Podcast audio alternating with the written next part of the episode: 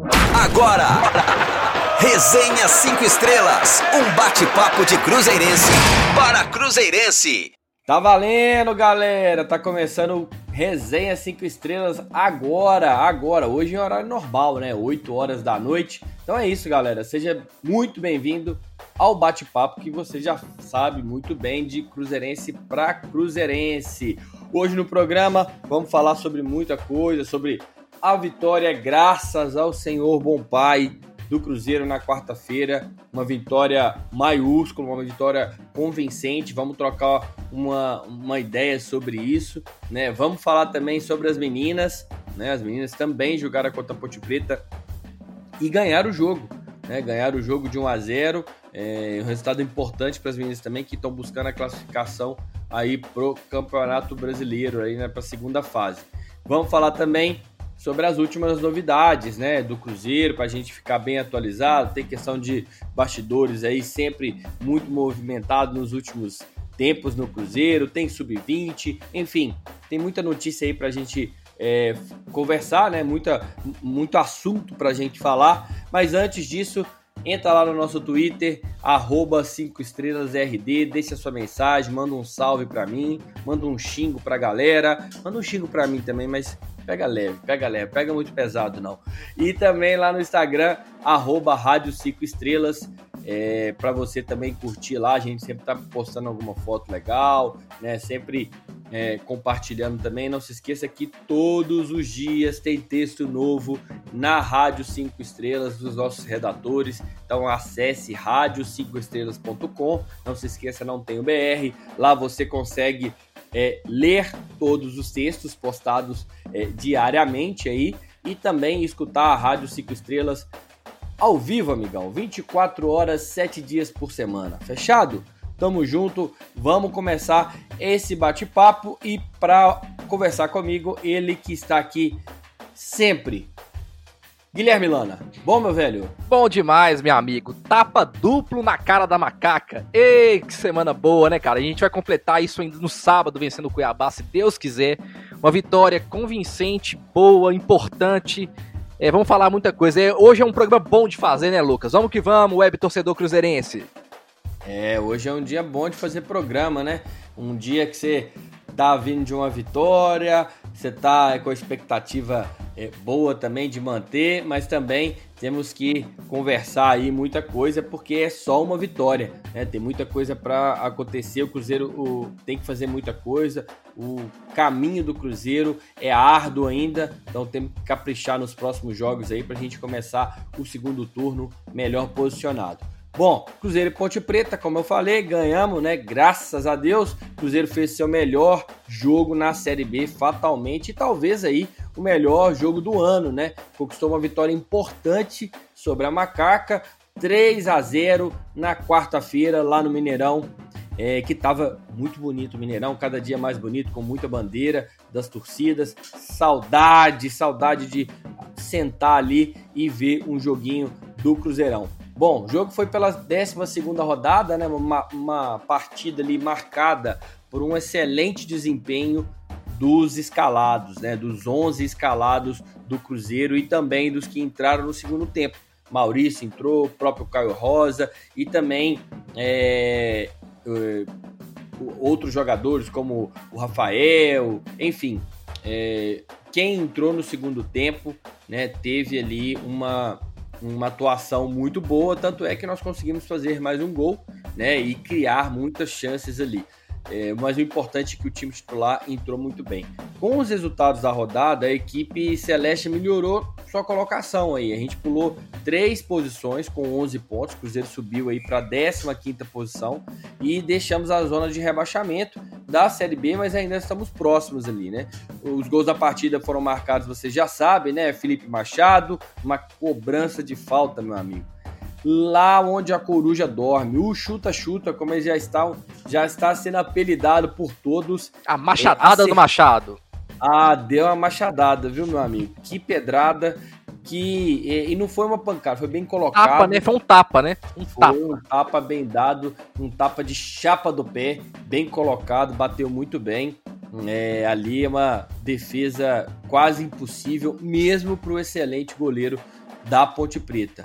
Né? Depois, numa ótima jogada né, coletiva ali entre Arthur Caíque, Matheus, Regis e depois, na conclusão, o Arthur Caíque de novo.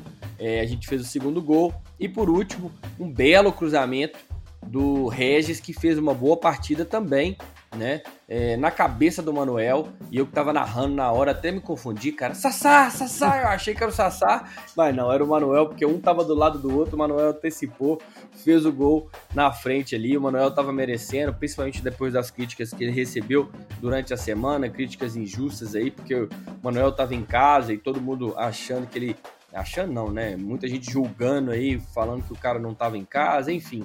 É importante esse gol pro Manuel, para a equipe e para a gente, né? Para a gente ilustrar um pouquinho de como foi esse jogo, né? É, vamos chamar o Samuel Prachetes, que ele vai trazer aí alguns dados estatísticos dessa importante vitória do Cruzeiro sobre a Ponte Preta.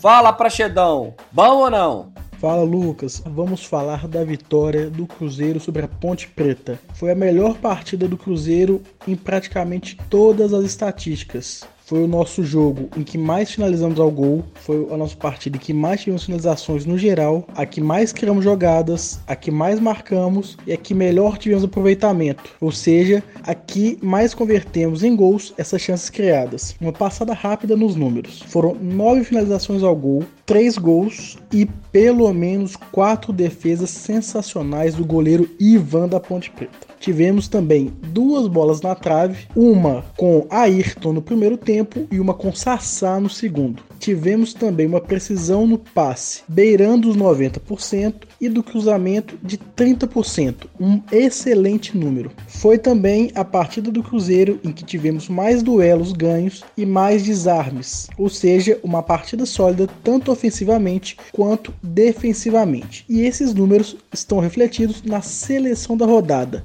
Depois de algum tempo, o Cruzeiro volta a ter representantes na seleção da rodada da Série B, e dessa vez foram quatro: os zagueiros Manuel e Ramon, o lateral esquerdo Matheus Pereira e o meia Regis. Mas vale também destacar a partida de Sassá, que sem a bola se movimentou bastante e ajudou muito na parte defensiva, porque ele era o primeiro a dar combate, pressionando o time adversário já no campo deles. Beleza? Que partidaça do cabuloso, hein?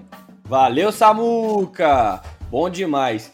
Cara, Gui, Samuca mostrou aí em números o que a gente fez né, durante o jogo. Foi um grande jogo.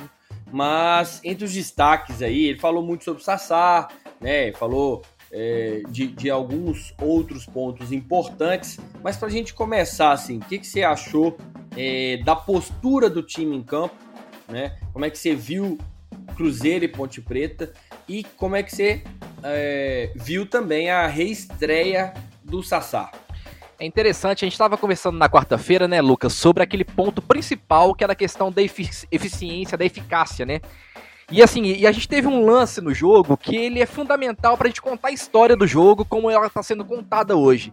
Aquela defesa do Fábio, ela foi importantíssima naquele momento do jogo, porque talvez, se tivesse saído aquele gol da ponte, que foi uma jogada, né, claríssima e tal, foi um, um, lance bem claro, a gente poderia estar conversando de outro jogo agora, né, Lucas? E graças a Deus não aconteceu. E aí quem abriu o quem abriu o placar foi o Cruzeiro com o Machado. E a partir do momento que o Cruzeiro abriu né, o placar, você vê que a gente consegue construir as coisas com muito mais facilidade, as jogadas rendem muito mais. Então, assim, como é importante, né, Lucas, a gente aproveitar as oportunidades para a gente construir uma vitória mais sólida, mais tranquila. E porque assim, a, a gente tira o fator ansiedade, né? E a gente tá falando, por exemplo, de uma vitória de 3 a 0 mas a minha opinião foi um jogo extremamente difícil. A Ponte Preta é um, é um adversário que, por exemplo, que ela deu muito trabalho, ela fecha bem os espaços, mas tem dois, dois caras nas pontas que davam muito trabalho. Matheus Pereira, por exemplo, fez um grande jogo, mas ele teve muito trabalho ali pela, pelo lado dele. Então, assim, foi uma vitória maiúscula do Cruzeiro. Maiúscula em todos os sentidos. Acho que o time inteiro jogou bem. Não tem um jogador que a gente pode falar assim, ele destoou. Acho que a equipe inteira foi muito bem na partida. Então, assim, eu acho que é uma vitória pra gente usar como referência, como postura, como concentração, como eficiência, tudo isso a gente teve na partida e é importante que a gente consiga fazer isso durante os outros jogos também.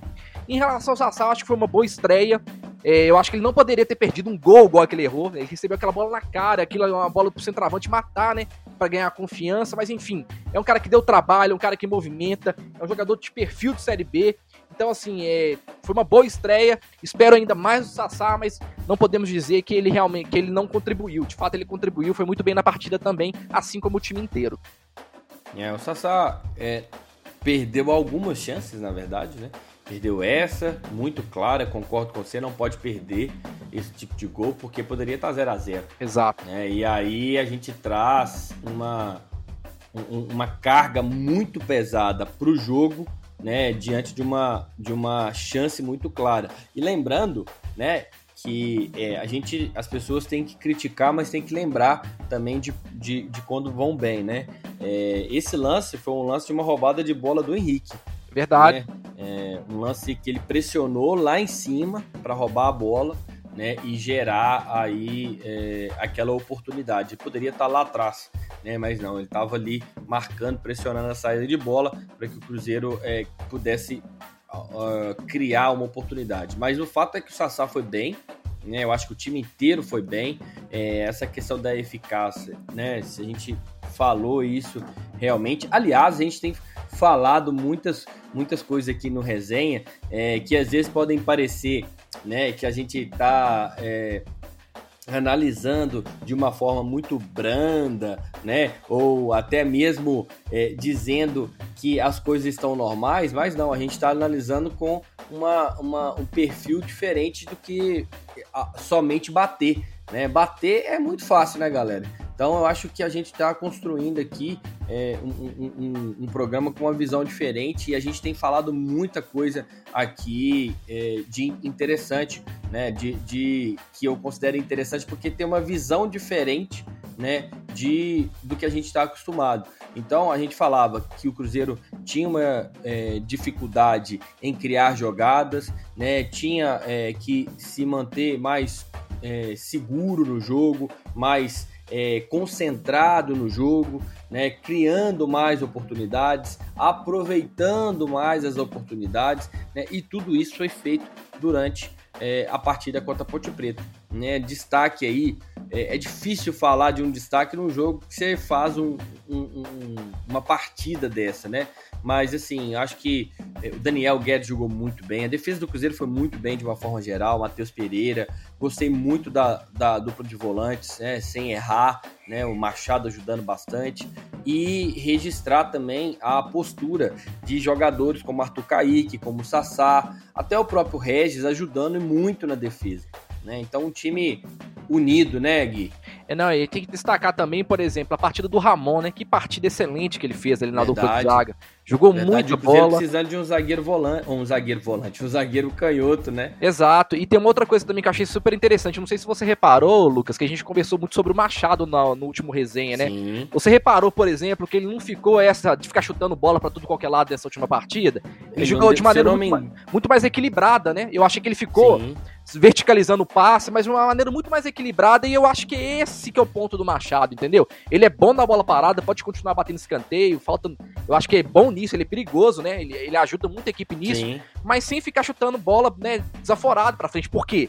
Regis funcionou muito bem, cara. O Regis fez a função, a função de armador como ele tinha que fazer. Não era o Machado que tinha que fazer nas outras partidas, né? Para mim, também, diga de passagem, o Regis fez a melhor partida dele no Cruzeiro. Ele jogou bola demais ajudou a construir é, jogadas, né? De todas, inclusive Deu a passe. Exatamente, ele foi jogou demais. Participou, ele... participou ativamente dos dois últimos gols, né? Do segundo e do terceiro gol, né? O, segundo, o terceiro deu até um passe. Né, o passe do, do gol foi dele, mas Sim. no segundo gol, quem dá o passe em profundidade é ele também. Não, ele jogou demais. Jogou demais, contribuiu Bom. marcando também. Assim, ele quis.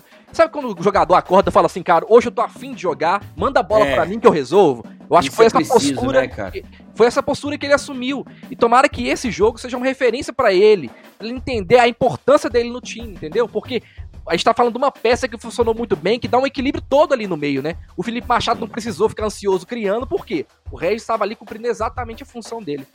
E outra coisa que a gente estava falando também, né? Falou no último jogo, nem ele nem Maurício estavam conseguindo executar a função de 10 né, de armador. E aí sobrava pro volante, pro Felipe Machado, né, que é o que tem mais coragem ali, que estava com mais coragem. Já sobrou também durante o ano pro, pro Cabral, né, que começou a fazer é, alguns jogos é, no início do ano muito bem, dando passe e tal. Por quê? Porque a gente estava com essa necessidade aí no meio, só que a gente estava ganhando, né? E quando tá ganhando, você não consegue, é, às vezes, é, ver isso, mas ao longo do tempo você vai enxergando que essa dificuldade era grande e legal que melhora ali essa disputa no meio, porque tanto Regis quanto, quanto Maurício estavam é, abaixo do que eles podem render. E você já vê o Maurício entrando no segundo tempo muito mais ligado, muito mais esperto, né? Criou duas situações de gol, né? Quase que fez, né, o, o, o Gui? Né, eu achei assim, a estratégia do Ney Franco em colocar o Caio Rosa e o Maurício naquele determinado jogo mostra aquilo que a gente conversou, Lucas, sobre utilizar a base no momento certo. Para mim, assim, é o manual de como utilizar a base. Por quê? 2 a 0 pro Cruzeiro, Cruzeiro soberano no jogo. Você coloca, por exemplo, o Maurício. Todo mundo fala do Maurício, mas o Maurício para mim ainda é um menino da base. É um menino ainda que tá em desenvolvimento. Então ele entra no jogo precisando de recuperar confiança, joga com espaço. Você viu o tanto que ele jogou leve na, na partida e o, também o Caio Rosa entrou muito bem, controlando o jogo, trocando passos. O Cruzeiro foi soberano naquele momento do jogo quando eles entraram. Então por isso que eu falo assim, é, a base é importante, é claro que é, mas saber utilizar os meninos no momento certo é fundamental. E foi isso que o, que o Ney Franco conseguiu fazer na partida. É, fez, fez bem. E só complementando nessa questão do Caio, o Caio é um jogador bem agudo, né? Um, um, um cara um atacante, né? Um meio atacante, cumprindo a função dele, mas nesse jogo ele entrou com uma consciência tática muito grande. Sem dúvida nenhuma, né? Lucas. Sem... Porque ele não forçou jogadas de ataque, porque ele, o Cruzeiro já estava ganhando de 2 a 0 3 a 0 e ele pensou, cara, qual, o que, que é o ideal aqui em tudo? É, é, eu querer aparecer ou a gente garantir Exatamente, esse resultado? Exatamente, Lucas. Você falou tudo. Não é? Não, ele, você falou tudo, porque ele entrou com a consciência de que o, o Cruzeiro vai conseguir controlar esse jogo ficando com a bola. Então Lógico. você vê que Maurício e ali o Caio Rosa começaram a trocar passes, né, com o Regis também. Por, por quê?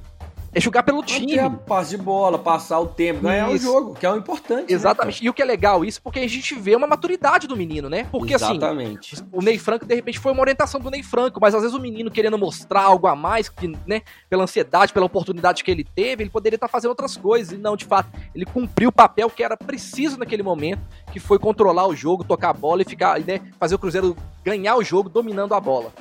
Acho que 98% dos meninos da idade deles que tivessem entrado naquele jogo buscariam jogadas individuais, né, é, na correria, é, de linha de fundo, partindo para cima, é, para tentar mostrar serviço para garantir um, ou garantir ou buscar uma, uma, uma chance maior no time, né? É, só que não, eles pensaram de forma coletiva, né? Provavelmente escutaram o técnico também que o Ney provavelmente pediu isso, né? Ali a gente já tinha Arthur Kaique e Ayrton cansados, né? Então eu acho que é, foi, muito, foi muito legal essa entrada, essa postura. É, foi, foi, foi, bem interessante, fiquei assim bem satisfeito com o comportamento tanto do Maurício quanto do Caio, principalmente pensando nessa questão tática, pensando no time. E acho que o, o Maurício, com essa partida do Regis, ganha, uh, ganha aí talvez até uma motivação que ele estava precisando a mais aí para correr mais, para se dedicar mais, porque é, o Regis fez uma partida muito boa, é um jogador mais experiente, é o camisa 10 do time, apesar do, do Maurício 11, né? O Regis tem essa função aí tática de organizar, então o Maurício vai ter que é, é, se doar mais e quem ganha com isso é o Cruzeiro nesse, nesse contexto geral. E a gente está falando aqui muito do Ney, né? Vamos escutar a entrevista do Ney, um pouquinho da entrevista do Ney, o que, que ele falou do jogo, né? É, ele abordou a situação do clube de maneira mais ampla. Fala, Ney Franco! É, primeiramente, é, eu acho que a gente foi, acho não, né? Tenho certeza, nós fomos merecedores do, da vitória, né? E mais importante, a forma como a gente conseguiu essa vitória. Né? Nós pegamos, depois do jogo terminado, o placar de 3 a 0, ah, o jogo ele era um jogo muito preocupante por vários motivos, né? Pelo nosso posicionamento na tabela, pela impressão emocional e principalmente pelo adversário, né? Nós enfrentamos a, a Ponte Preta, que iniciou né, a rodada em segundo colocado, com um ataque mais positivo da competição. É, e a gente trabalhou, né? Além além de trabalharmos a nossa equipe de posse de bola, como atuar ofensivamente, a gente fez um trabalho de ajuste de marcação. Então hoje assim foi uma, uma não vou falar com uma apresentação perfeita, mas foi uma apresentação que a gente comemora a vitória, comemora os, os três pontos e principalmente a forma como a gente conseguiu esses três pontos. Esse é o meu quarto jogo. É, eu acho que a nossa equipe ela vem evoluindo. Jogamos de uma forma melhor, jogamos bem diante do Vitória, conseguimos um, um, uma vitória. É, e agora, falando dos três jogos dentro de casa, eu acho que depois a gente jogou melhor contra o Havaí, mas infelizmente a gente não ganhou o jogo. E hoje a gente deu né, um passo à frente nessa vitória. Além de jogar bem, a gente conseguiu aí fazer os três gols. Né? E na prática, aconteceu o que eu falei com vocês na teoria e cobrei dos jogadores, que a gente na hora que a gente achasse esse caminho do gol, com mais infiltrações, um capricho melhor na bola parada, né? Então hoje é, a gente conseguiu traduzir em gols as oportunidades que a gente fez. Isso mostra que a equipe deu uma evoluída na parte ofensiva. Valeu, Ney! Vamos torcer aí, né? Vamos torcer para essa, que essa evolução no futebol nos traga pontos, né? E jogar bem é sempre importante, né? Mas essa pontuação, ela é fundamental mesmo. Foi pensando exatamente nisso que a gente ganhou os primeiros jogos, né? Conseguiu sair daquela, daquele momento incômodo é, de pontos negativos. Então é muito, muito importante né, essa vitória e eu espero que a gente continue, é, continue assim ganhando os próximos jogos porque a gente precisa. Vamos passar aqui rapidinho como é que ficou a tabela né, de classificação. O Cuiabá em primeiro com 25 pontos, o Paraná em segundo com 22, a Ponte com 21 e a Chapecoense com 19 em quarto lugar, empatado com Juventude também com 19 e a América Mineiro também com 19 pontos. Só um adendo, aí, Lucas, só um adendo, hum. a Chape tem dois jogos a menos, é importante falar isso também. Verdade, a Chape tem dois jogos a menos, né? Tá todo mundo com, quase todo mundo, na verdade, com 12 jogos, mas tem uns times com 11 jogos. A Chape tem 10 jogos somente e o Sampaio Correia tem 9 jogos somente. Então, é, são são, são jogos a menos aí que podem ser importantes, inclusive Sampaio Correia é um dos nossos adversários. Para a gente já puxar né, a tabela para próximo da onde a gente está, o Cruzeiro é, subiu aí três posições, como a gente falou, estava em 18º, foi para 15 com 11 pontos. Mas a zona de rebaixamento tem Figueirense em 17º lugar com 10 pontos, 18º lugar para o Guarani com 10 pontos também. Sampaio Correia com 8 pontos e 3 jogos a menos, né? Com, com, em 19 em vigésimo e lanterna da competição, aí já mais afastado do Cruzeiro, né? O Oeste com 6 pontos e é também um dos próximos adversários do Cruzeiro. Essa tabela mostra que não dá para brincar, né, Gui? Ah, não dá para brincar não. E assim, o grande desafio do Cruzeiro agora é o que? Conseguir é, fazer esses jogos mais consistentes para a gente conseguir ganhar esses pontos, né? O Ney Franco ele fala muito sobre essa questão do desempenho, que a equipe tem evoluindo, mas o, o, fundamental hoje são os pontos, cara. Hoje, se o Cruzeiro jogar mal e ganhar, o mais importante é ganhar, entendeu? Então, porque a gente tá muito, realmente, muito atrás da tabela, e é óbvio, quanto mais a gente jogar bem, mais próximo a gente tá da vitória, mas é fundamental que a gente consiga jogar bem e vencer. Mas se não der para jogar bem, que vença de qualquer maneira. Essa que é a grande questão. Pois é, e falando nisso, né, nessa distância, nessa pontuação, o Cruzeiro tá, como eu disse, a um ponto da zona de rebaixamento, né, é, mas a duas posições da zona.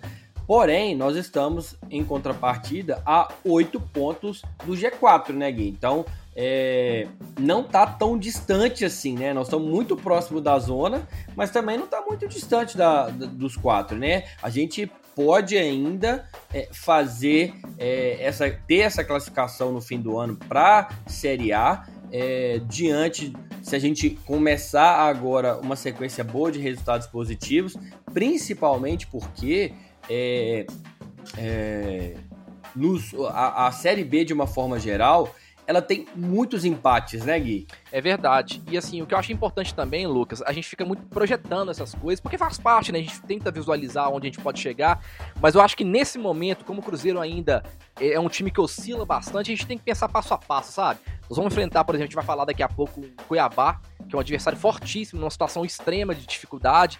Então, assim, vamos, vamos, vamos passo a passo, né? Vamos consolidar que a equipe esteja jogando bem, pra gente conseguir esses pontos, para depois a gente começar a projetar essas coisas. Eu acho que a gente precisa, o Cruzeiro ainda precisa nos provar ainda que realmente é uma equipe que está em evolução. Então vamos devagarzinho, mas sempre né, com o olhinho lá no fundo, com esperança que o Cruzeiro vai conseguir chegar pelo menos aí próximo do G4, que esse é o objetivo, né, desse, até esse final do primeiro turno aí que o Ney tá traçando para a equipe. É isso aí, pés no chão, né? Humildade, como a gente tem trabalho. falado, seriedade, trabalho, não tem como escapar é, de qualquer situação negativa se não trabalhar, literalmente. E essa questão dos, do, dos empates, só pra gente. É, eu fiz um levantamento rápido aqui, tá? De 20 times da Série B, nos últimos cinco jogos, de todos eles, 55% dos times empataram mais de duas vezes, Gui. Não. É legal Nos falar sobre isso. É porque, jogos. não, e a tabela mostra como as equipes estão muito próximas, né? É justamente por Sim. conta desses empates, né? Sim, então é, é algo Equilibrado. que a- as rodadas vão passando, os jogos são muito equilibrados, né? E isso, se você tem uma sequência boa de vitórias, né, grande de vitórias, você pode aí passar posições mais rápido. Então você não tem aquela divisão igual, mesmo na Série A tem uma competição grande também, mas ali você tem eh, blocos Mais, definidos, né? definidos. Aqui tá todo mundo embolado. É Tá verdade. todo mundo embala- embolado e, e quem tá conquistando as vitórias provavelmente vai aí é, se classificar para a Série A do ano que vem. Bom, para encerrar esse assunto, é, no final do jogo, os jogadores do Cruzeiro se reuniram no meio-campo né, e tiveram ali um momento só deles, uma resenha mesmo, uma conversa só entre os atletas. Né? O goleiro Fábio foi um dos que pediram a palavra, exerceu ali esse papel de liderança que muita gente tem pedido para ele. O Fábio, na minha opinião, é um líder, mas ele não é um líder, ele é um líder diferente. Né? É um cara mais calado, é um cara que não não fala muito no campo, assim, apesar de você ver ele falando bastante, eu vejo ele sempre gesticulando e tal, mas é, é- é- tem, um, tem um perfil diferente. Mas eu tenho certeza que dentro do grupo ele tem uma força muito grande. A entrevista que a gente trouxe aí recente dele mostra isso, que nos últimos anos o Fábio tem, sim, é, é, se. é, é, tem falado, né? Tem se. Expressado tem mais, né? se expressado mais, né? Tem colo- mostrado sua opinião, se posicionado, essa era a palavra que eu queria, é, em relação às situações do Cruzeiro. Bom, bom que a gente está falando dele, né? Vamos aproveitar para a gente ouvir o que, que ele falou desse momento específico, né? Dessa reunião entre os jogadores. É, porque a gente tem que acreditar no nosso trabalho, na nossa dedicação, né? É, e não duvidar do que a gente tem potencial. Cada um tem uma história para chegar aqui, com dificuldades, com lutas, sofrimentos. Então a gente tem que acreditar, independente do que os outros acham fora, porque a gente fazendo e acreditando no potencial de cada um dentro de campo, lutando 45 minutos, depois mais 45, a gente vai conseguir as vitórias. Independente da, da diversidade, das dificuldades, é nessa hora que a gente molda o caráter cada vez mais, forja cada vez mais a hombridade, né? E esse grupo aí vai mostrar jogo a jogo que é isso que a gente tem aí, mesmo dentro dessa pior situação possível no Cruzeiro aí de todos os aspectos, em todos os setores, é, a nossa união, nossa dedicação, nosso trabalho. E a gente quer que todos que tenham o mesmo pensamento que a gente pode sair disso aí, ajudar. E esperamos que essa nação gigantesca possa cada vez mais apoiar todos dentro de campo, fora, eh, nosso presidente, a diretoria, para que a gente juntos venha jogo a jogo colocar o Cruzeiro novamente aí eh, onde é merecido eh, pela história e de grandes jogadores que passaram por aqui, que é a Série A. É isso aí, velho. Falou Fábio. 800 e lá vai pedrada, quase 900 jogos com o Cruzeiro, impressionante os números do Fábio. É um cara é, de uma que, que poucos times aí têm é, com, com- na história deles, né? Poucos times têm um jogador que consegue esse tipo é, de número. Bom, os o próximo compromisso do Cruzeiro é diante do Cuiabá, que é o líder da competição, como eu disse aqui, né? O Cuiabá está em primeiro lugar com 25 pontos, né? Então a gente é, enfrenta o Cuiabá amanhã às 22 horas lá na Arena Pantanal, que foi aí palco, né, é, da Copa do Mundo, lá no Mato Grosso. Cruzeiro pede o Ayrton, vai perder o Ayrton, né? Já tá fora o Ayrton suspenso aí, depois de tomar um, um terceiro amarelo. Um terceiro amarelo bobo, viu? Bobo. Por reclamação, não deveria ter tomado aquele terceiro.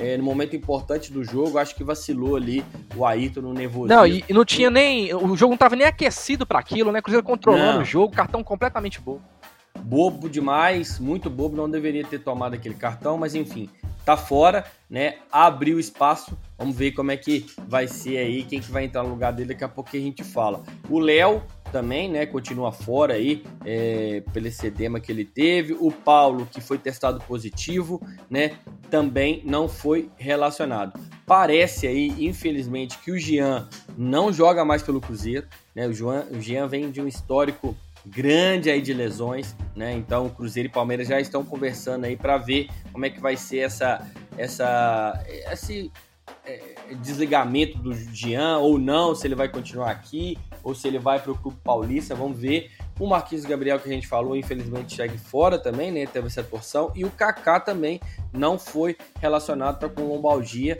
Então, o Kaká que tem se esforçado muito aí, se doado bastante.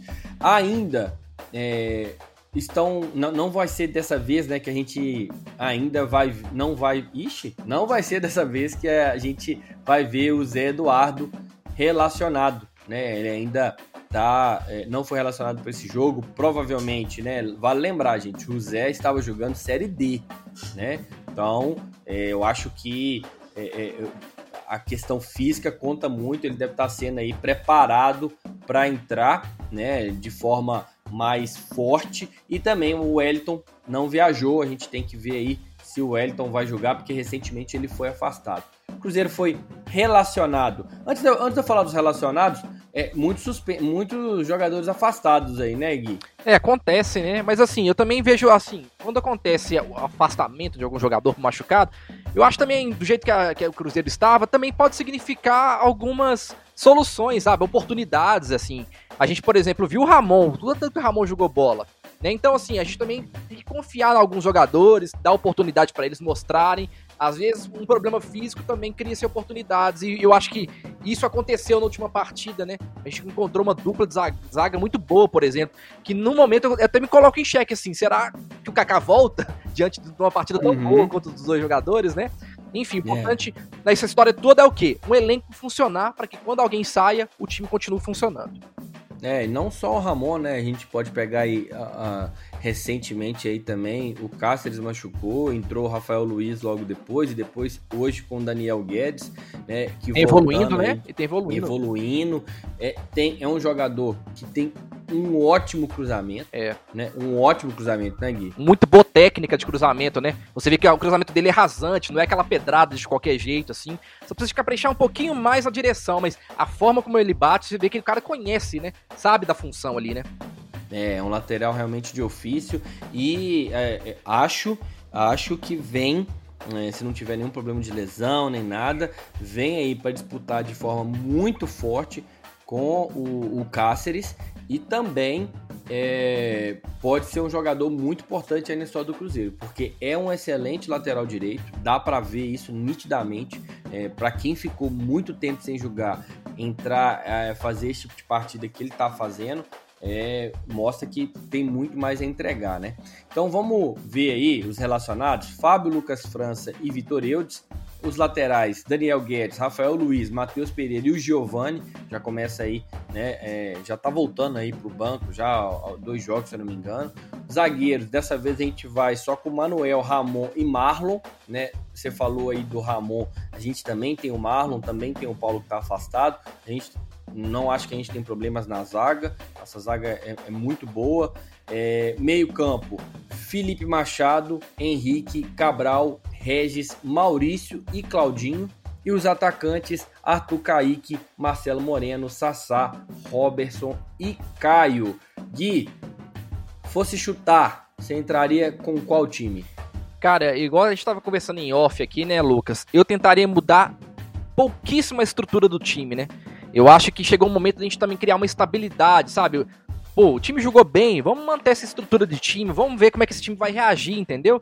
Então, assim, é uma pena o Ayrton ter saído de maneira tão boba, né? Quando, às vezes, quando o jogador toma cartão amarelo, às vezes precisando, né? Um, matando um contra-ataque, a gente entende, Isso. mas... Já ia falar, matando um contra-ataque, é, uma chance de gol... Agora, daquele né? jeito, realmente Enfim. é uma besteira, né? Pensando nessa ideia de continuar mantendo essa estrutura de jogo, né?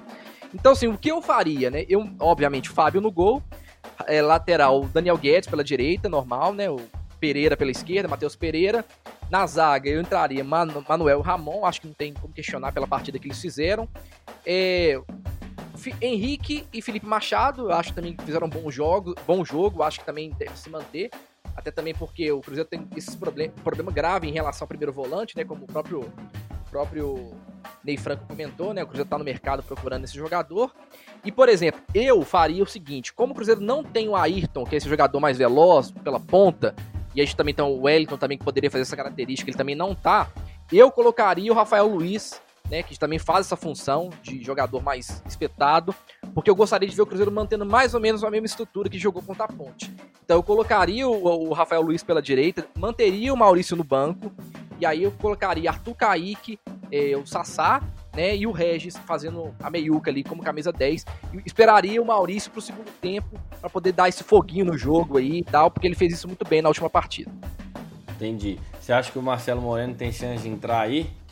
Eu, assim, eu acho que é que o Sassá fez uma boa partida, sabe? E assim. Mas eu falo assim, junto com o Sassá, você você, Fazer o segundo é, atacante, assim, por exemplo? É, o, isso. Na verdade, o Sassá, porque em muitos momentos o Sassá joga mais aberto, né? Então ele poderia jogar ali na posição, por exemplo, que o Ayrton jogou, óbvio que com característica diferente, mas ele poderia jogar né? E o Moreno mais centralizado. E também lembrando que o Moreno tem jogado muitas vezes aberto também, né? Sim, mas assim, eu te falei, é questão de opinião mesmo. Sim, você colocaria o Rafael Luiz. É, você acha que tem não, chance não dele colocar? Estrutura, porque se você coloca o Sassá, igual você falou, a característica é diferente. Então você muda a Sim. maneira de jogar, sendo que de repente o Cruzeiro não fez essa alteração ainda, sabe? Eu falo assim, Entendi. pô, o Cruzeiro fez boa partida contra a Ponte, essa estrutura com o jogador mais rápido ali, vamos manter essa estrutura, vamos ver se a equipe responde bem de novo, né? Porque a gente vai conseguindo entender entender mais ou menos como a equipe joga, né? Se a gente ficar modificando demais, a gente fica meio perdido na escalação e não sabe exatamente. Fica o time sem uma, com uma crise de identidade, vamos assim dizer. Então eu preferiria Sim. manter a mesma, a mesma, a mesma estrutura. É, eu acho que a, a, entrada do Rafael Luiz é uma boa opção, principalmente porque a gente joga contra o líder da competição. O Rafael Luiz ele tem uma pegada defensiva também muito forte, né? Ele sabe jogar tanto na frente quanto atrás é, e é, mantém aí uma segurança, né? No meio campo, porque a gente está jogando contra o líder fora de casa, é importante. Mas não me assustaria se ele colocasse o Maurício tá? Mas eu não colocaria, eu colocaria o Maurício no banco.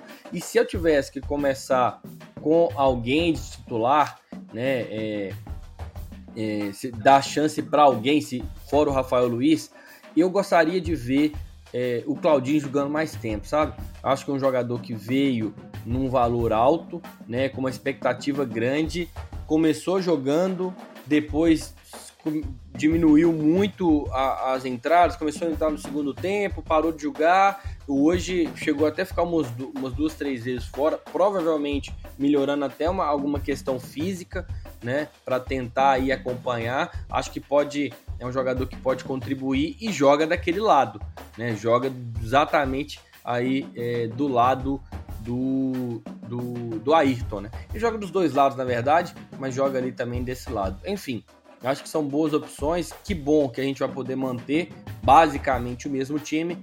Vamos ver aí se o Cruzeiro consegue fazer mais um bom jogo amanhã. Vamos passar aqui rapidinho pelo time do Cuiabá, que é um time difícil, né? O Cuiabá não vai poder contar é, com lateral direito Rainer ou Reiner, mas eu acho que é Rainer, né?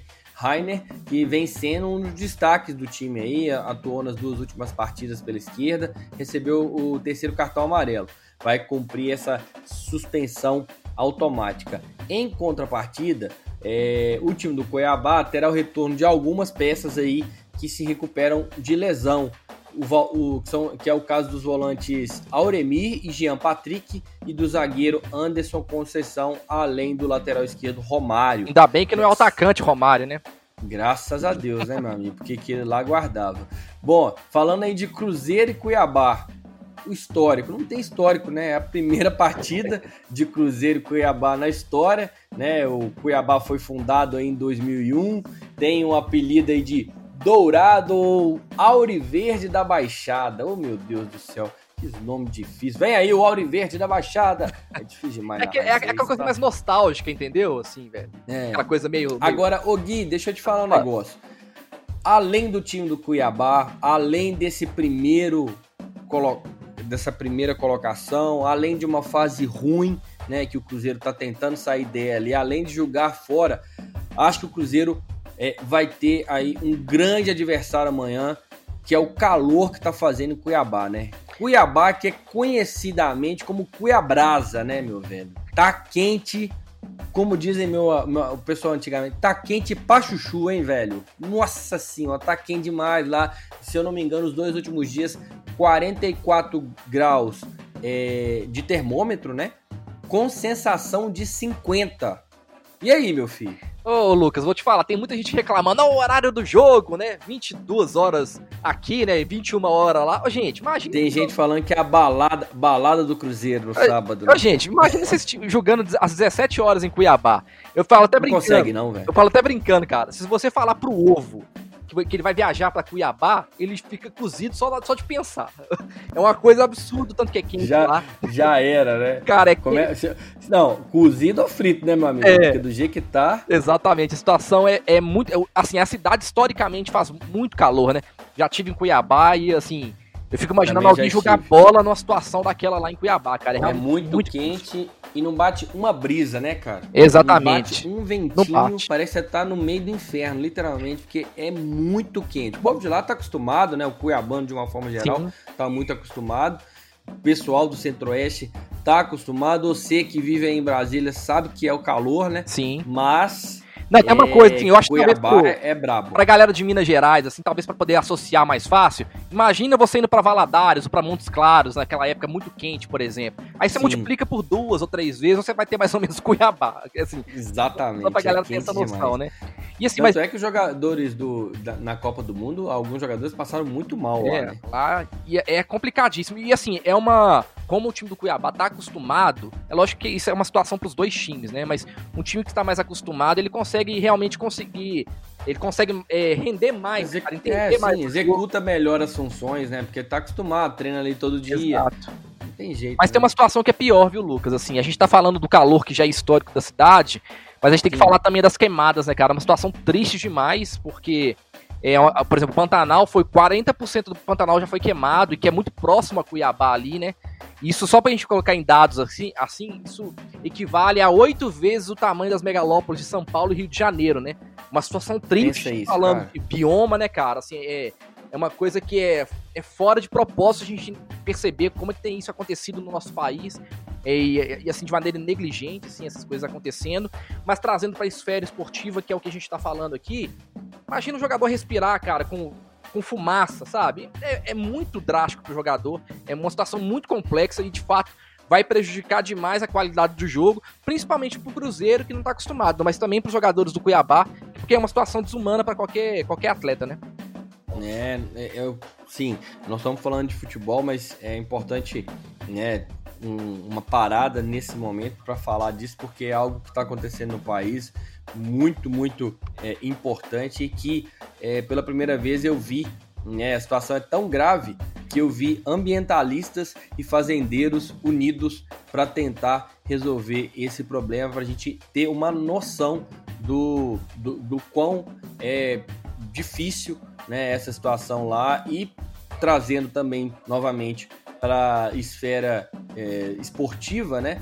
É, isso, qualidade do ar, como o Gui trouxe, né? A, a, parte de aquecimento mesmo da região fica ainda mais quente, né? Enfim, é, o Pantanal, que é uma área, é, no geral, é, alagada, né? Pegando fogo é algo surreal para a gente que está acostumado a, a, a ver e, e, e, sabe ter uma memória é, é, de, de, um Pantanal cheio de água, né? E não pegando fogo. Não, cara, e para mim que sou vegetariano ainda, cara, assim, que tem essa coisa como causa pra minha vida, bicho, me dá uma profunda tristeza, assim. Eu fico de fato amargurado, assim, velho. Vendo tanta espécie morrendo, né? Vendo a natureza sendo é. queimada, assim, velho. Me dói, assim, profundamente, sabe? Então é, Complexo, é, é, é, é, muito triste, cara, muito triste mesmo. E, e, a gente vê muita gente também tentando ajudar, né? Pessoas que moram nas cidades próximas, né? É, mas é uma, é uma luta muito ingrata, né? A gente perdeu o bombeiro, por exemplo, tentando recuperar é, né, áreas, áreas queimadas, enfim, cara. Eu acho que a gente precisa ter mais cuidado com isso, ajudar como puder, cobrar de quem precisa cobrar, porque, velho, nosso país é o nosso país pela, pela biodiversidade que ele tem, né? Eu não, que, eu não é quero conhecer aí. outro país sem ser esse país que eu sempre tive referência, né? Um país da natureza, um país da beleza, um país dos animais, das, das espécies, multi, multi-espécies, assim, né? Então realmente é, é muito triste, cara, muito triste mesmo. É foda, cara. É bem complexo mesmo. E tomara que essas. caia uma chuva lá para resolver é, e amenizar todos os problemas que o Pantanal e o Mato Grosso, de uma forma geral, assim como o Brasil, obviamente, está, sof estão sofrendo aí por causa dessas queimadas.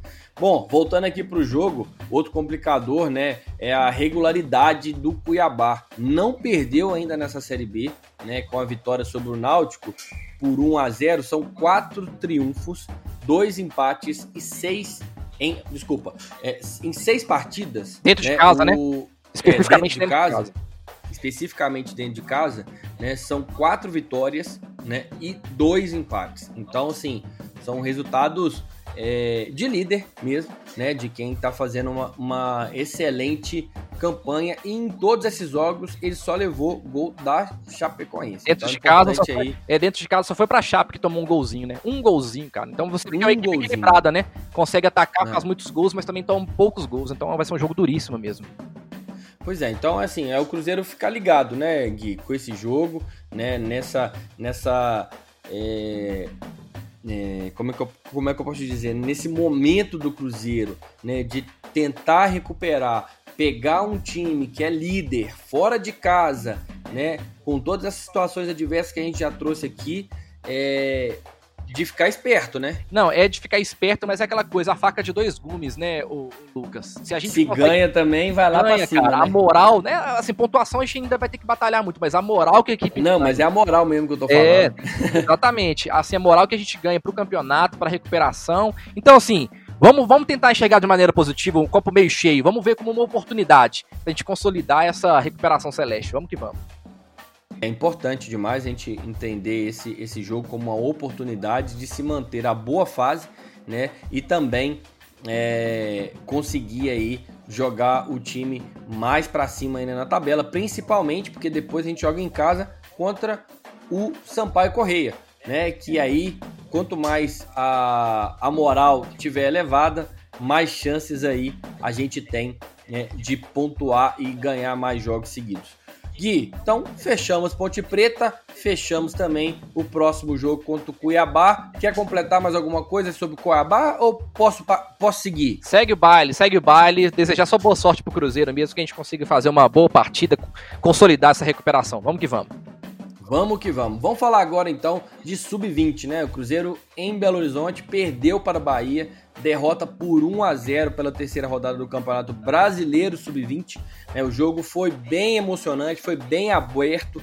Né, o Cruzeiro, para quem assistiu, para quem acompanhou a partida, né, o, o, o Cruzeiro aí desperdiçou né, várias chances no, no início do jogo e acabou perdendo um pênalti com o Popó, que foi sofrido pelo Choco, que era o substituto do Caio Rosa no jogo. Né? O Choco estava entrando sempre nos jogos, ah, com o Caio Rosa subindo, ele assumiu a titularidade no sub-20. Né? O, o, Confesso que o Vinícius, o Popó, ele bateu até no canto. Mas não pode perder um pênalti, né, Gui? Ah, é difícil, né, cara? Ainda mais por um artilheiro igual o Popó é, né? Com essa. Todo mundo pedindo essa chance, cobrando essa chance. é, isso aí é, vem muito a calhar com o que a gente conversou no último jogo, né, Gui? É, assim. Ó, no último programa, desculpa. Pois é, precisa concentrar mais, né, cara? Entender que todo mundo tá olhando para ele ali. A gente sabe dos bons números que o, que o Popó tem. Mas assim, ele, ele tem uma responsabilidade muito grande no sub-20, né? Então ele tem que assumir isso de maneira. É, é, sempre, né, cara? Ele não é um jogador que ele pode oscilar nesse momento, pensando é, na carreira. Não pode. Oi? É, não pode. É. Ele não pode oscilar nesse momento, Exato. porque esse momento do Popó. É crucial para ele.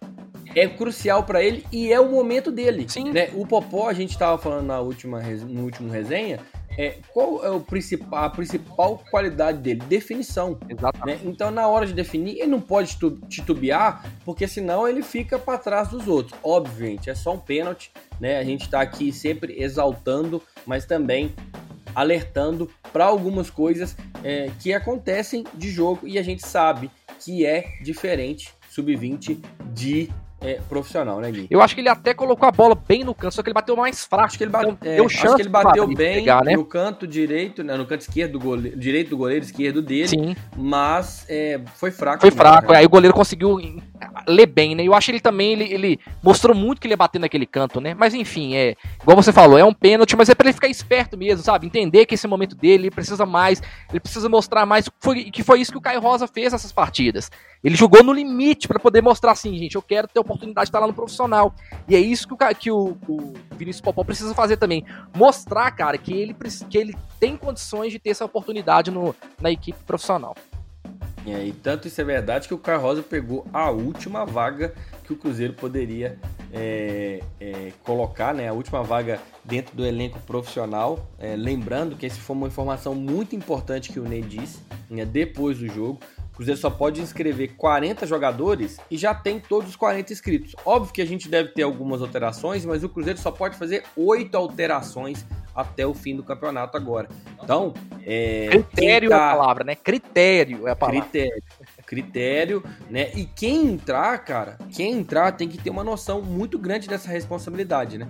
Porque depois que entrar não vai poder sair mais e tem que contribuir com o time.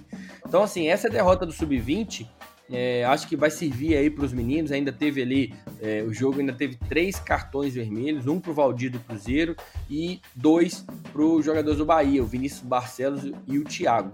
Né? Essa derrota em casa tira a invencibilidade do Cruzeiro né, na competição de uma forma geral. Né? A gente vinha aí de vitórias nas duas primeiras rodadas, né? a gente ganhou de 1 a 0 do Vasco e 3 a 1 do Santos. Agora o Cruzeiro volta a campo no sábado, dia 3, contra o Goiás, lá no estádio Serrinha. Sorte para os meninos, sorte para é, Popó, para Choco, para o time de uma forma geral, né, para que eles consigam uma sequência de vitórias e que eles aí possam é, subir para o profissional para ajudar o Cruzeiro tanto dentro de campo, mas também fora de campo, que a gente sabe que esses meninos vão ser primordiais aí é, para a gente conseguir passar essa fase é, difícil aí, é, fora das quatro linhas, a parte financeira, meu filho.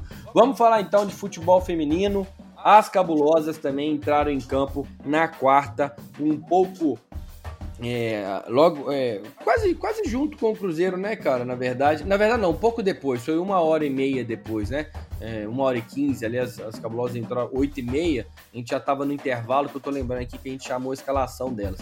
E as meninas também pegaram a Ponte Preta aqui no Estádio das Roterosas, em Belo Horizonte, lá no Sesc Venda Nova, como é conhecido, né? A partida marcou a estreia do Marcelo Figério, né, que é o novo treinador da equipe feminina e que começou seu trabalho aí muito bem, né? Começou com o pé direito. Essa vitória foi sofrida, mas apesar das muitas chances criadas, né, ela, ela foi bastante sofrida essa, essa vitória. Então e, o Cruzeiro ganhou de 1 a 0 com um gol salvador aí marcado pela Duda numa ótima jogada de linha de fundo ali é, da Micaele no final do segundo tempo. Bom, quem fala pra gente com mais propriedade desse jogo, né, com mais é, como é que eu posso dizer, né, meu amigo? Conhecimento de causa, meu irmão. Conhecimento de causa. Muito obrigado pela palavra. É a Mari, Mari Silva. E aí, Mari, como é que foi a atuação do time? Para esse jogo a gente teve uns desfalques, né, por causa de de, de uma bagunça aí de arbitragem, né, o, Mari? Conta pra gente. Fala pessoal da Resenha 5 Estrelas, tudo bem com vocês? Vim aqui para falar um pouco sobre as cabulosas, sobre a última partida delas, né? As cabulosas venceram a Ponte Preta pelo placar de 1 a 0. Foi dia de vitória, mas também foi dia de estreia, né? Foi essa foi a primeira partida de Marcelo Frigério, mais conhecido como Cello, é como treinador das cabulosas. Estreou super bem com o pé direito. Bem, agora sobre o time, alguns detalhes. O Cruzeiro entrou sem Vanessinha e sem Miriam por conta de uma confusão da arbitragem da partida lá contra o Internacional. Aparentemente, o que aconteceu foi a Miriam, ela foi expulsa, né, no último jogo, foi suspensa, mas parece que o número da camisa da, da Vanessinha é quem foi anotado na súmula da arbitragem. Portanto, foi uma confusão danada. O Cruzeiro optou por não colocar nenhuma das duas atletas. Desta forma, o Cruzeiro foi com Mari Camilo, Janaína, Maiara, Jajá, Esquerdinha, Capelinha, Tatá, Duda, Kim, Micaele e Mariana. Na primeira etapa, o time esteve bem presente no campo de ataque, pressionou bastante a Ponte Preta, principalmente pelas beiradas do campo, mas é, não conseguiu, teve muita dificuldade na transição ali do meio-campo e não conseguiu criar jogadas é, ofensivas que oferecessem perigo para a Ponte Preta. Chegou até a fazer um gol, mas é, o mesmo foi anulado. No segundo tempo, o Cruzeiro já voltou com alterações. A Dedê entrou na vaga da Tatá e a Kim saiu para a entrada da Patrícia. O time continuou mantendo a posse de bola no ataque, tentou criar oportunidades, mas parecia muito nervosa e teve muita dificuldade em construir jogadas de finalização. Até que aos 34 minutos, depois de uma jogada da Micaele ali pelo lado direito, a Duda recebeu a bola na área e mandou ela para o fundo da rede, fazendo o único gol da partida, o gol da vitória, o gol que garantiu mais três pontos do Cruzeiro na tabela. Vamos escutar a Duda? Ela falou um pouquinho sobre esse gol e sobre essa vitória tão importante. A vitória nos trouxe muita confiança, é, tivemos pouco tempo aí com o nosso novo treinador já pude colocar em prática o que ele pediu. Agora é pegar essa vitória e levar aí como força para as próximas partidas. Falta um pouco, mas que ainda acreditamos muito nessa classificação. E claro, feliz demais por esse gol. Foi tão importante nesse momento para nós. E vim aí de muitos, muitos jogos sem marcar. Então hoje eu só tenho a agradecer, tanto pelo gol quanto pela vitória. Com esse resultado, o Cruzeiro ocupa agora a 11ª colocação, com 16 pontos somados, 3 pontos de distância do Grêmio, que é o último time dentro da zona de classificação. Ainda faltam três rodadas, dá para sonhar com uma vaga. Eu agradeço a oportunidade e até mais. Valeu, Mari, valeu. Seja muito bem-vinda. A porta da casa da Rádio 5 Estrelas está sempre aberta para você. Bom, próximo jogo é no domingo contra o Havaí Havaí Kinderman, fora de casa, às 15 horas, né? É, equipe Celeste está. É, essa equipe, na verdade, né? A equipe do Havaí está em quarto lugar no brasileiro, então um jogo dificílimo, assim como foi contra o Inter na última partida, né? E o Cruzeiro é, já está projetando é, o próximo jogo. Né? Então vamos escutar a, a Rosane, Rosane Meirelles, de volta aqui com a gente, tá ficando cadeira cativa, hein? Vai, ô, ô, ô Rosane, como é que é, você vê esse jogo, né? Um jogo duríssimo aí no domingo. Fala pra gente, dá pra beliscar uma vitória? Fala pessoal da Resenha 5 Estrelas, ótima sexta-feira aí para todo mundo. E ó, pois é, a Mari já falou sobre a importante vitória do Cruzeiro sobre a Ponte Preta, mas agora eu vou falar um pouco sobre o jogo de domingo entre as Cabulosas e a equipe do Havaí Kinderman, lá em Laçador, Santa Catarina. A promessa é de um jogo dificílimo, mas acredito que o Cruzeiro tem condições de surpreender. Porém, vai precisar de fazer o melhor jogo da competição para conseguir conseguir o resultado. Isso porque nossas adversárias fazem ótima campanha no brasileiro da Série A1. No momento, o Kinderman, equipe treinada pelo técnico Jorge Luiz Barcelo, ocupa a quarta colocação com 23 pontos, a 7 pontos do líder Corinthians. Na última partida, as Havaianas Caçadoras golearam por 6 a 1 o Minas Brasília e se mantiveram firmes entre as quatro primeiras e agora estão no encalço do Internacional, terceiro colocado. Falando sobre o jogo, a gente tem que tomar muito cuidado com a Letícia, a Lele, atacante do Kinderman, que fez três gols na última partida. É uma jogadora que está em ótima fase, então todo cuidado é pouco. Sobre as cabulosas, vamos torcer para que o técnico Marcelo Frigério consiga ajudar as meninas a driblarem um pouquinho aí a ansiedade. E como já bem disse a Mari, o time tem criado boas chances, mas o nervosismo tem atrapalhado um pouco. E jogando contra uma equipe qualificada como o Havaí, a eficiência tem que ser muito alta, não podemos desperdiçar. Vale lembrar também que uma das dificuldades das cabulosas tem sido a saída de bola. Muitas vezes tentamos fazer a transição direta e fica difícil para as nossas atacantes, como a Miriam e a própria Vanessinha, ficarem brigando por essas bolas lá no alto. Por baixo, elas conseguem usar melhor a principal característica delas, que é a velocidade. Então é isso, pessoal. Vamos ficar na torcida para que o Cruzeiro faça um grande jogo lá no Sul. E muito boa sorte para as cabulosas. A tarefa é difícil, mas eu ainda acredito na classificação. E vocês? Um grande abraço a todos e até a próxima! Fechado, fechado, Rosane. Valeu, Mari, valeu, Rosane. Fechadíssimo. Só, só para responder, você. Rosane, aí, Lucas, eu acredito ah. também. Acredito na classificação. Acho que dá pro Cruzeiro ainda beliscar essa classificação ainda. Dá pra beliscar, não dá? Dá demais. Tá, tá difícil, não, cara. Tá assim como. É, não, não é que não tá difícil, então tá impossível. Né? Assim como o Cruzeiro no futebol masculino, as meninas também é, têm chance de classificar e o das meninas ainda está é, mais tranquilo do que o futebol feminino, masculino, desculpa, porque o masculino são quatro somente, né? Já nas meninas são, são oito times que classificam para segunda é, parte aí da competição. Bom, fechando aqui também as meninas, vamos falar das últimas notícias aí, né? Do que o Cruzeiro tem passado, né? Mudanças drásticas aí no departamento do futebol, muito é, também é, devido a uma pressão que a torcida tem feito em cima do Ricardo Drubis e também do David, né? Então o Drubis sai do time, né? Ele não faz mais parte, não é mais o diretor de futebol da Raposa. E o David, que estava ocupando o cargo de diretor técnico, vai substitu substituir, perdão, o Ricardo nessa função. Essa dança aí, essas modificações aí, dança nas cadeiras aí é, do Cruzeiro não parou por aí, não. O Beneci Queiroz também, que é outro é, vamos dizer assim. Dinossauro do Cruzeiro, dinossauro. É, outro personagem antigo do Cruzeiro tá deixando a supervisão de, profissional de futebol, né? Ele, a torcida tem sempre cobrado muito a, a, a participação do Beneci, apesar do Sérgio sempre falar que o Beneci não tem uma voz ativa dentro dessas dentro do futebol de uma forma geral, né? Mas agora o fato é que ele vai ter menos ainda, né? Que ele vai ficar com questões administrativas aí da Toca 2, precisa de sangue novo nessa função, né? E para isso vem aí o Claudiomir Reites ou Rates, tem que saber aí quem que vai ser, é, qual que é esse sobrenome, ainda não sei a pronúncia, mas o Claudiomir, fato é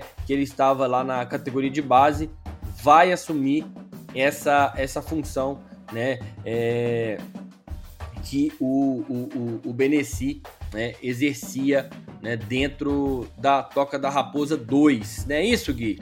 É, na verdade, exatamente isso. Ele vai cumprir essa função que o Beneci fazia, né, de acompanhar o time. Então, troca-se, né? Ele, quem, quem cuida da Toca da Raposa 2 é o Beneci, e agora quem cuida dessa parte da logística mesmo, do Cruzeiro e tal, é o Reitz ou Hates, como você diz aí. é isso aí. Bom, outro que também chegou no Cruzeiro, né, é o José Carlos Brunoro, né, o ex-executivo do Palmeiras, que também prestou serviço aí para Goiás, para Fortaleza, vai ser consultor de planejamento e estratégia de futebol. Né? Segundo a nota oficial do clube, ele irá trabalhar diretamente com o David, né, que é diretor de futebol, e com a comissão técnica comandada por Ney Franco além de atletas. Bom, se a gente lembrar ali é, do que o, o, o Sérgio apresentou, o é, Brunoro só está abaixo do Sérgio. Né? Ele vai ter ali uma ligação direta né, com o Sérgio nessa questão. Então ali vai facilitar talvez o trabalho, né? espero que o Brunoro faça um bom trabalho, mas quem vai falar um pouco sobre essas mudanças no departamento de futebol é o Joãozinho, João Castro, né? Hoje está aqui com a gente para falar sobre esse caso. É, e aí, meu caro, como é que você vê é, essas alterações? Como é que você é, encara essas mudanças, né, dessa nova estrutura montada aí no departamento de futebol do Cruzeiro, meu velho? Salve Lucas, salve também a toda a nossa audiência aqui na Rádio 5 Estrelas. Mudanças importantes acontecendo no departamento de futebol do Cruzeiro, né? Você já resumiu muito bem aí as principais alterações e acho que o que é mais importante da gente deixar como comentário e de avaliação é que parece, né, que a diretoria, às vésperas aí de um processo eleitoral, né, decidiu refazer o departamento de futebol um pouco em diálogo com as críticas da torcida. É bem verdade que algumas dessas mudanças é, sugerem determinadas perspectivas ou determinadas decisões que não atendem aos anseios que a gente tem visto ser expressados por aí. Né? A mudança do Benecide posto, por exemplo, acaba funcionando muitas vezes como uma preservação, mas não uma transformação efetiva.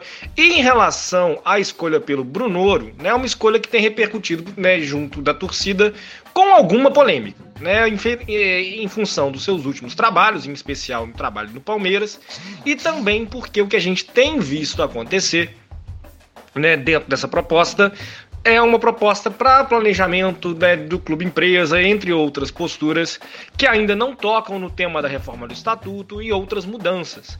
Mas a gente ainda carece, muitas vezes, né? Acho que a avaliação que eu faço e que eu vejo muita gente partilhando também, de gente que entende de futebol de fato nesse departamento de futebol.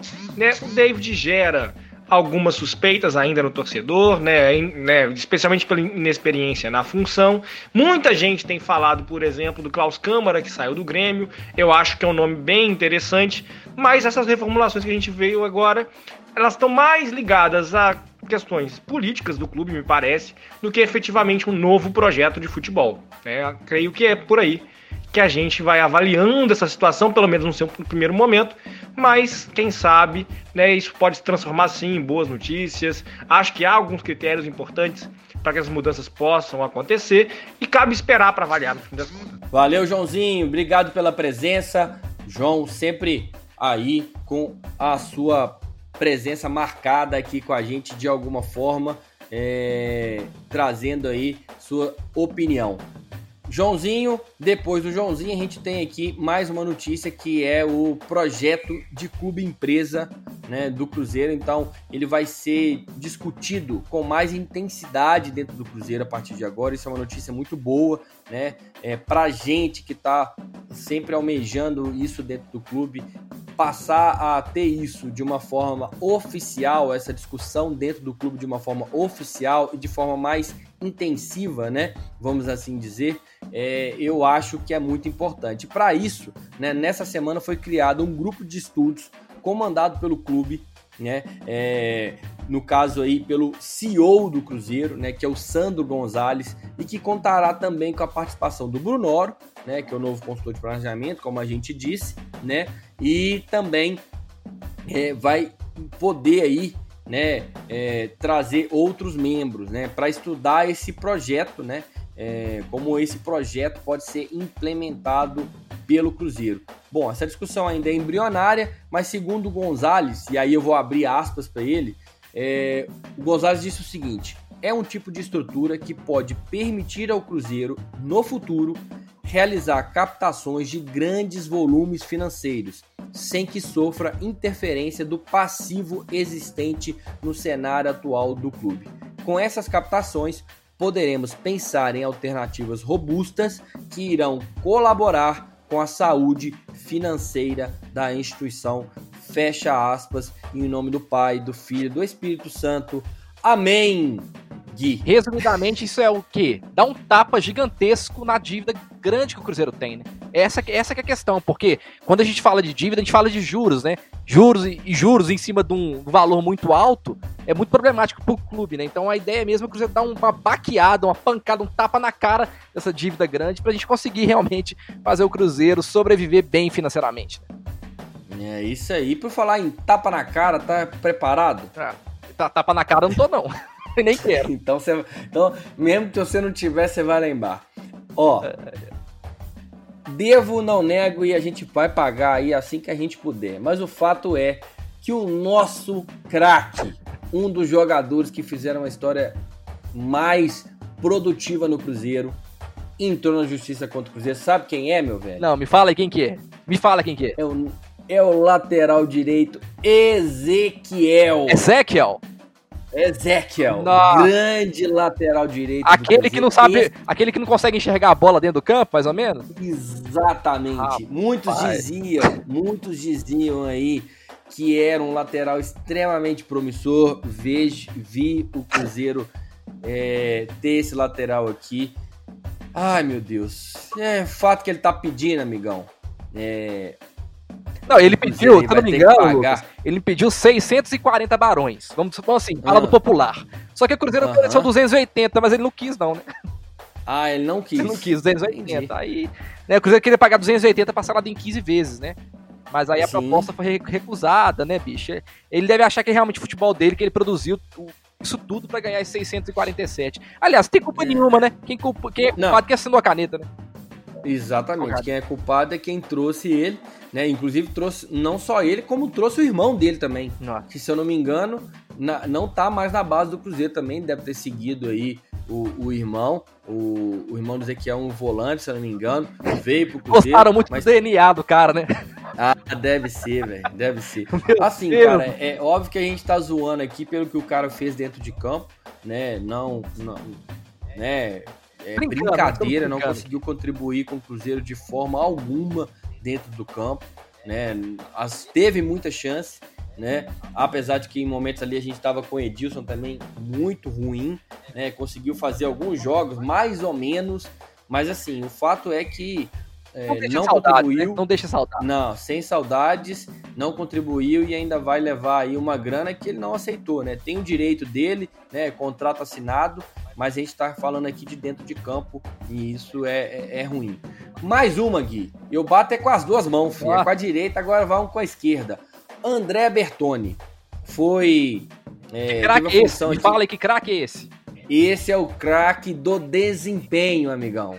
Esse aqui, ele teve a função de analista de desempenho no clube entre novembro de 2015 e setembro de 2020. Peraí, peraí, peraí. Deixa eu te falar uma coisa aí. Eu acho que Hum. dois anos aí, no mínimo, porque pelo menos um ano aí, a coisa não funcionou Férias. muito bem, não, né? 2019. Férias remuneradas. Acho que é uma coisa falhou nesse trabalho desse moço aí, viu? Não, um ano, um ano pelo menos ele tirou férias É. né, remunerado. Em É, 2019 ele não deve ter trabalhado, não, velho. Ele deve ter, ter ficado em casa, alguma coisa rolou. O fato é que ele trabalhou até setembro de 2020, né? E. Não, mentira. Ele, ele cobra, né? Ele, tá, ele tem Contrato, aí exerceu é, esse contrato até setembro de 2020. Então ele tá cobrando direitos não recebidos, né? Com valores somados que chegam a 175 mil aproximadamente. Entre os pedidos dele tem pagamento de verba re- residitórias, que eu nem sei o que, que é isso, multas, premiações e honorários sucumbenciais. aí, Premiação. que- Pre- O André jogava bola, cara? André Ber... É, devia jogar, É, devia pra jogar. Esses premiação- eram os contratos que eram feitos aqui antigamente, É. né, velho? Os contratos é assim, o cara lá, beleza, ele parte, é, participa do desempenho, né? Eu não sei, obviamente, como é que foi feito o contrato, a gente tá analisando aqui de uma maneira bem é, é, superficial, né? Mas a, a gente nem, ah, sem individualizar, tá, galera? A gente tá falando nada aqui especificamente, nós estamos aqui brincando aqui numa coisa que é séria, mas o fato é que a gente não para de receber né, notícias de audiência, né? E aí, cara, é, o que mais me indigna é que fica pedindo bloqueio de conta do Cruzeiro o tempo todo, velho. Tá fácil bloquear a conta do Cruzeiro, né, cara? E as, que, e as contas que precisam de ser bloqueadas, né? Que a justiça, inclusive essa aqui, a, a justiça até negou o pedido de forma inicial, mas as contas que precisam de ser realmente bloqueadas, que já tá provado por A mais B, né? É, que esses caras roubaram o Cruzeiro, a gente não consegue, né, Gui? Ah, é verdade, Lucas. Não, você falou tudo, cara. Parece que a justiça só anda pra um lado, né, cara? Só pro lado pra cuidar do clube, mas o que o clube tem direito a receber, ele não recebe, né? Mas falando desse caso específico, tem uma coisa que me incomoda muito. A função do cara, o cara foi contratado pra quê? Pra ser função de analista de desempenho do clube, né? Se o clube ganha premiação, isso faz parte da função do cara. Se o Cruzeiro é campeão, faz parte da função do cara. O Cruzeiro não tem que pagar premiação por isso. É a mesma coisa se você for ser contratado para escrever, aí você escreve e você tem que ganhar premiação porque você escreveu. Não, cara, é a função do cara Não, é, é ajudar Você escreveu bem, É, tipo assim, né? sabe? Então, tipo assim, você tem, que ser- você tem que receber pelo que você escreveu e ainda você ganha um bônus porque você escreveu bem. É, só. cara, eu tô eu- te eu não- contratando pra você escrever, seja na cabeça dessa galera, deve ser seja bem ou mal. Pois não, é, velho, então. você trabalha, trabalha pra você fazer direito. Exatamente. Se você for fazer errado, você já me avisa que eu nem te contrato. Exatamente. Aí se você vai pra- pagar pro cara exercer, assim, pagar mais pra ele exercer uma função que já é a função dele, saca? Eu não consigo entender essas coisas, cara. A não ser que isso seja algo assim. Por isso que a gente está discutindo aqui em questões é, de. de é, sem muita informação do contrato né, Sim. que o André tinha com o Cruzeiro. Mas, por exemplo, assim, o Cruzeiro é, fez lá uma meta muito agressiva para ele. Né, pular, subir de patamar de uma maneira muito agressiva Sim. né? E aí sim, pô, você tem 100 e agora você é, é, eu quero passar em seis meses para 500. Ah, pô, cara, beleza, mas vamos combinar um negócio aqui porque é um trabalho muito árduo, tem uma dedicação gigante, né? Horas e horas trabalhando em relação a isso, mais do que o normal, né? Então, é, isso aí pode ser avaliado também. Mas vamos combinar que é, se você é contratado é pra você fazer direito. E o último ano do Cruzeiro, né, o último ano do Cruzeiro foi muito mal. Lembrando também, 2016 mal, e aí a gente teve 2017 com o título da Copa do Brasil, 2018 também com o título da Copa do Brasil e 2019 nós caímos para a Série B com uma dívida gigante, com jogadores andando dentro de campo. Né? E é engraçado, Então- né, Lucas? Se a gente fala assim, não, vamos premiar o cara porque ele ajudou o Cruze- Cruzeiro a chegar em tal posição. A gente não pode cobrar do cara também, não, por ele ter colocado o time na Série B. Deveria, né? Deveria Pensei cobrar, né? Porque assim, é só o vem a nós que funciona. É. É, difícil, É. né? Então, assim, é, inclusive, teria que ser função dele, como analista de desempenho, barrar jogadores que estavam mal em campo. Exatamente. É, Avaliar bem que- de um ano pro outro quais jogadores não estão rendendo pra poder dar informação pra, né, pra direção de futebol fazer as trocas e o trabalho nesse sentido foi mal feito. Isso é muito Isso. nítido. É, se ele, não, se ele não foi mal feito, pelo menos ele não foi ouvido. É, pode mínimo. ser, pode ser isso também. Ok. Né? Pode ser que ele mandou um relatório lá pro, pro Itaí, pro presidente, falou assim: ó, esses caras aqui tão mal. Sim. Né? Esses caras aqui não tem condição nenhuma de ser titular. E os caras falam: não, esses caras aqui são meus amigos, eles vão jogar. É, pode ter, Aí, não, beleza. pode ter acontecido isso mesmo, a gente não pode. Pode ter acontecido, nós, nós estamos falando aqui dos dois lados, né? Mas o que a gente está questionando é, primeiro, a quantidade de, de, de, de processos que a gente está tendo, né? E segundo, né, essa, essa questão do desempenho, né? Essa questão de um, um clube ter é, um analista de desempenho que cai com, é, que o, cai com o time para a Série B né, e depois entra na justiça e tal, e aí é, é complexo. Bom, espero que a gente tenha mais informações disso aí para frente, né? E que a gente é, consiga é, mais informações até para a gente conversar. O canal tá aberto aqui pro André, se ele quiser falar também, se ele quiser se expor, né? Contar o que aconteceu. Estamos sempre aberto. O fato é que é, é importante aqui a gente esclarecer todas essas questões. Bom, para a gente chegar no final, né? O Cruzeiro estuda aí a reposição da posição do Jean, que é provavelmente é, é, é muito, tem muita chance do Jean não continuar, como a gente já disse, né? Então, o Cruzeiro tá olhando o mercado aí, né, Gui? Será que vem? Será que a gente consegue alguma coisa? E outra, né? É, a gente já tem jogadores aí esperando. Matheus Índio, né? Giovanni Piccolomo, tem o Angulo. Será que a gente consegue aí um bom volante no mercado a preço de banana? É, essa é a pergunta de um milhão de dólares, né, meu amigo? Realmente, assim, é difícil, né? E pensar assim, eu realmente não tenho na cabeça, não, também não, tô, não observo o mercado assim para poder falar, não, o Cruzeiro poderia contratar fulano de tal. Enfim, eu acho que tem gente que tá trabalhando nisso e tomara que, que a contratação seja feita e seja melhor explicada, assim, porque eu vou dar uma opinião muito sincera, viu, Lucas? Por exemplo, eu vi a entrevista do David, para mim, ele não me convenceu dessa questão técnica, da- da- dos critérios técnicos, assim, é, de como o Cruzeiro tem contratado, assim, sabe? Eu acho que tem sido uma avaliação mais simplista mesmo pela necessidade do técnico, mas eu acho que deveria isso ser mais profundo, né? Mas é uma opinião, cada um tem a sua e vamos que vamos. É, eu acho que o o David talvez podia, poderia ter explorado mais ali né, essa, essas explicações, né, como é que está sendo feito, né, é, até porque esses jogadores ficam aí depois e a gente começa a ter passivos trabalhistas Exatamente. se o cara vai embora, exatamente como a gente está tendo esses aqui que a gente disse, né, tem outros aí que a gente é, pode ter em breve e a gente não, não, não pode ter esse tipo de situação. É, pra gente fechando aqui, meu velho, Cruzeiro acertou a contratação de André Croda, né, para ser aí preparador de goleiros, né? O profissional trabalhou com o Ney na Chapecoense e vem para o lugar de Ailton Serafim. No último aí resenha a gente falou da saída do Ailton, até agradeceu o trabalho dele, né, que saiu do Cruzeiro para acertar com o Goiás, né? O Cruzeiro tá aí já esperando a, o, o André para chegar é, em BH para começar já os trabalhos, né? Ao lado do Leonardo Lopes. É, só voltando aqui, Gui, que eu me lembrei que é importante em relação a essa posição de volante. Eu acho que o Cruzeiro é, pode achar esse meio-campo que o Cruzeiro está precisando de contratar dentro do time do Coimbra, hein? Se for lá no Coimbra, se buscar lá, o primeiro volante deles é um volante muito bom, camisa 10 deles é um camisa 10 muito bom também, né? Não sei qual que é ali, mas a gente sabe que o Coimbra é um time de empresário. E a pergunta, né? o ô Lucas? E uma o pergunta. próprio Ibson tá lá. Uhum. A pergunta que eu tenho é: Adriano.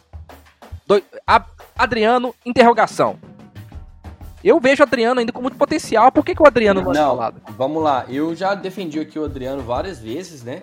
É, o- o- acho, acho um jogador, tá? Assim como como o, o- o menino que desceu pra base, me ajuda aí, que fugiu o nome dele agora. O camisa 8 do Sub-20. Pedro Bicalho. Pedro Bicalho. Pedro Bicalho também jogador, um, um volante muito bom, apesar de muito novos, né?